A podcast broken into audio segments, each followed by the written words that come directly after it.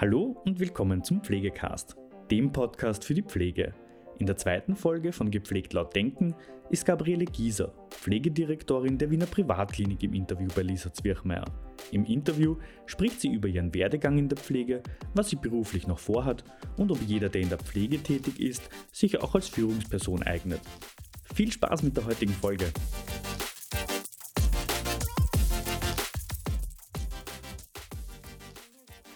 Frau Gabriele Gieser, Master of Science, MBA, Pflegedirektorin der Wiener Privatklinik, heute bei mir im Porträt. Herzlich willkommen und schön, dass Sie da sind.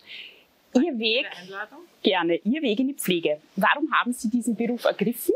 Und vielleicht, wenn Sie uns kurz Ihren Werdegang skizzieren könnten. Ja, warum bin ich in die Pflege gegangen? Also ich habe äh, ja begonnen mit einem ganz normalen Gymnasium und eigentlich eine gute Schülerin und im sechsten Gymnasium war einfach der Schnitt da, wo ich gesagt habe, nein, ich möchte die Matura nicht machen, äh, ich möchte Krankenschwester werden. Insbesondere also nicht Krankenschwester, sondern eigentlich, ich möchte Kinderkranken- und Säuglingsschwester werden. Meine Tante war in der allgemeinen Krankenpflege, meine Uroma, also da habe ich sehr viele alte Sachen, war Irrenpflegerin damals noch in, in Booking und die habe ich kurz gekannt und habe eigentlich sehr viele Materialien und Bücher bekommen und so hat mich das begonnen zu interessieren und habe mich einfach äh, sozusagen angemeldet und bin dann aufgenommen worden und war dann in der Kinderkrankenpflegeschule noch damals am Breyer Kinderspital, war dort im Internat, habe dann dort diplomiert, bin dann ganz normal als Kinderschwester, wie man so schön damals auch gesagt hat, äh, auf eine Geburtshilfe gegangen mhm. und immer wieder auch dann auf der Gynäkologie ausgeholfen, also auch bei Erwachsenen. Ähm, ja, und dann habe ich mich äh, weiterentwickelt. Dann haben sie eine, eine, eine Diplomierte gebraucht, sozusagen, die mal von Montag bis Freitag arbeitet, auf einer operativen Station. Das habe ich dann gemacht. Dann hat man mir irgendwann gesagt, naja, ob ich nicht die, eine Stationsleitung machen möchte. Mhm. Ähm, das ging aber damals nicht, weil ja Kinderschwestern damals nicht auf der allgemeinen Station arbeiten durfte. Und dann habe ich nach elf Jahren, zehn Jahren äh, das allgemeine Diplom nachgemacht. Das war damals so das war 99 äh, und 97 kam ja die Novelle und eigentlich hätte es dann einen Paragraphen gegeben und ich hätte das gar nicht machen müssen. Das war allen unbekannt und äh, vor der, der letzten mündlichen Diplomprüfung beim allgemeinen Diplom hat man mir dann gesagt, na, das müssen Sie gar nicht machen, weil wir können Ihnen den Paragraphen ausstellen. Gut, also so habe ich jetzt zwei Diplome. habe dann die Onkologie aufgebaut auf einer äh, Station im, bei der Gemeinde Wien äh, habe dann äh, die Stationsleitung bekommen interimistisch, bin dann auch äh, auf Kurs gegangen ins basale mittlere Management, mhm. damals im AKH und danach bin ich dann Stationsleitung auf einer Rheumatologie geworden. Mhm. Dazwischen war ich kurz auf der Chirurgie, um einfach anderes kennenzulernen. Mhm. Und 2003 äh, war dann so ein Refresh-Kurs vom basalen und mittleren Management und da bin ich dann gefragt worden, es wird ein Qualitätsmanager gesucht in der Privatwirtschaft. Mhm. Und ich habe gesagt, ja, ich habe keine Ahnung, was macht ein Qualitätsmanager? Also 2003 war das ja noch nicht so ein Thema wie jetzt, aber war eher das Thema äh, Qualitätssicherung und wir haben Standards und Leitlinien, aber mehr war da nicht. Und dann bin ich in die Wiener Privatklinik gekommen, also habe ich mich beworben, habe das bekommen, hatte keinerlei Ausbildung. Und dann bin ich konfrontiert worden mit seltsamen Begriffen wie Audit, wie Prozess, wie Flussdiagramm, was man ja normal als, als äh, diplomierte Krankenpflegeperson nicht, nicht lernt oder mhm. jetzt schon, aber früher nicht kannte. Also ich habe mich da durchgebissen und durchgetigert, habe dann die Qualitätsmanagement-Ausbildung gemacht, habe dann dort vier Jahre äh, sozusagen die Pflege begleitet, äh, um ihr Rezertifizierungsaudit und ihre Überwachungsaudits zu machen, war dann aber gleichzeitig schon Vertretung der Pflegedirektion. Mhm. und habe dann 2009 die Pflegedirektion übernommen Und man konnte da damals noch parallel äh, die Ausbildung machen, weil das war Voraussetzung. Und ich habe den Master eben auf der Donau-Uni gemacht. Mhm. Ja, Pflegewissenschaft und gleichzeitig anerkannt für, dass du eben eine Einrichtung führen kannst, ein Pflegeheim. Mhm. Das habe ich dann gemacht und danach noch den MBE, weil ich halt persönlich nicht so viel von Titeln, ja, weil das sagt eigentlich nichts aus, wie man als Mensch oder wie man Teams führen kann. Mhm. Und das war damals praktisch, weil ich musste keine Masterthesis mehr schreiben, weil das war so eine Zwischenzeit, wo viel anerkannt wurde. Mhm. Und da habe ich dann ein MBA auch gemacht. Mhm. Würden Sie als erfahrene Führungspersönlichkeit sagen, dass man ähm, Personalführung nur bis zu einem gewissen Grad lernen kann und dass das schon was ist, was einem auch inne liegen muss? Also man kann viel lernen, ja, viele Module besuchen, Kurse besuchen, Ausbildungen besuchen. Was muss aber schon auch von innen kommen und man muss auch mit Menschen können. Das klingt jetzt so abgedroschen, mhm. aber ich muss schon das, auch das Gespür für den anderen haben. Und es gibt Menschen, die haben das einfach nicht und die, glaube ich, sind nicht geeignet, äh, Teams zu führen. Also wenn ich mir heute, kann ich das locker sagen, wenn heute fünf Bewerber hineinkommen und sich vorstellen und wir führen ein Gespräch, zu 99 Prozent kann ich Ihnen schon sagen, ob jemand jetzt bezogen auf meine Einrichtung ja, entsprechen wird oder nicht. Okay. Ob er mit dem System zurechtkommt. Mhm. Das sagt, und ich äh, kommuniziere das aber auch mit den Bewerbern, das muss ich auch sagen. Also ich sage ihnen ganz klar, äh, dass es nicht heißt, wenn sie bei mir keine Stelle kriegen oder wenn sie nicht zurechtkommen, dass sie deswegen besser oder schlechter sind wie andere. Und das muss einem liegen. Es gibt verschiedene Arbeitssysteme, die sind für jemanden zugeschnitten und der eine kann niemals auf eine Intensiv arbeiten. Ich könnte nie OB arbeiten, niemals. Ich tut mir sogar schon schwer, wenn ich sie besuche. Ich habe da das keine. Äh, und es gibt Menschen, die können nie in der Altenpflege arbeiten, nie auf einer Chirurgie. Also es gibt verschiedene Systeme, das muss Menschen liegen und das muss man als Führungskraft erkennen. Mhm. Aber nicht nur ich, sondern grundsätzlich die, die äh, Führungskräfte, die unmittelbar die Teams führen, also Stationsleitungen, Bereichsleitungen.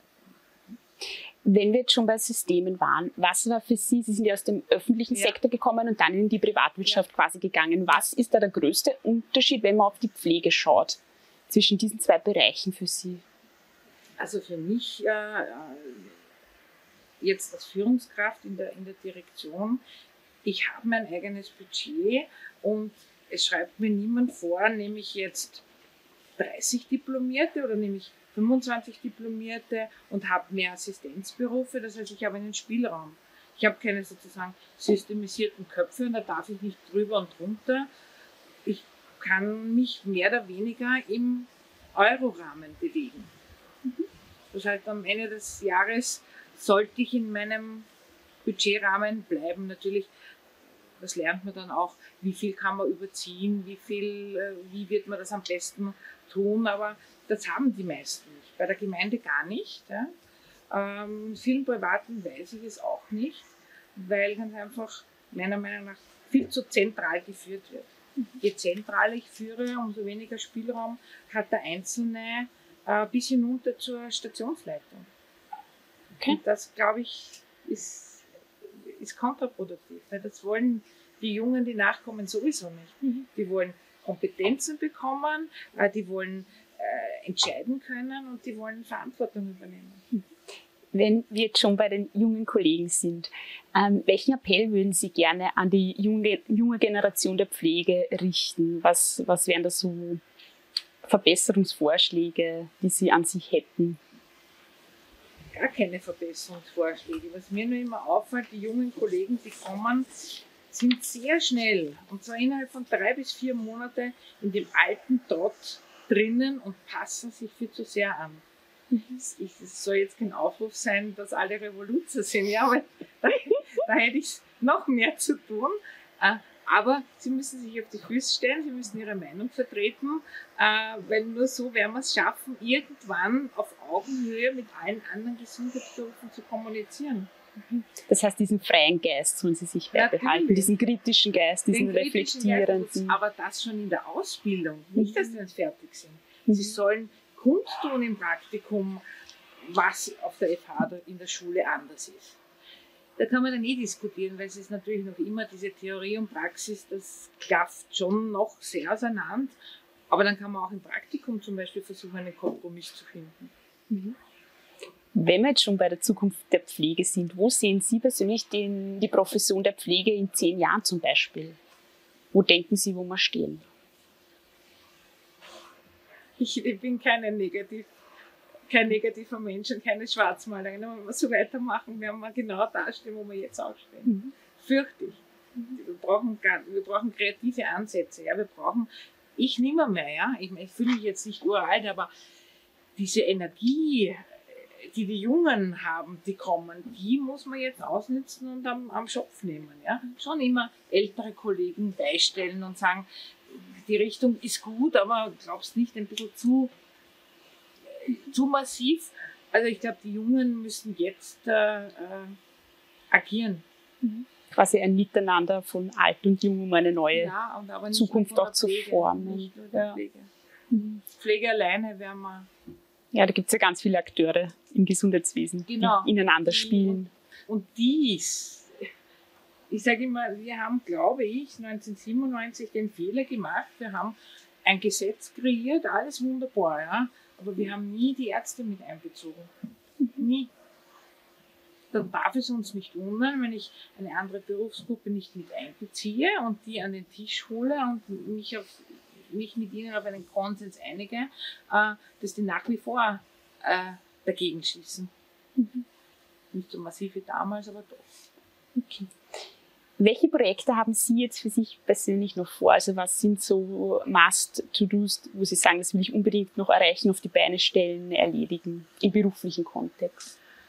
Äh, ja, also jetzt für, das ha äh, für die Wiener Privatklinik, ähm, was ich jetzt fast fertig werden, ist es die Einführung der gesamten EDV-Dokumentation. Also das wird dann in zwei, drei Jahren sozusagen laufen. Das dauert einfach seine Zeit. Aber wo ich jetzt schon beginne, ist, ich habe ähm, Führungskräfte, aber auch viel Stammpersonal, die in fünf bis zehn Jahren in Pension gehen werden.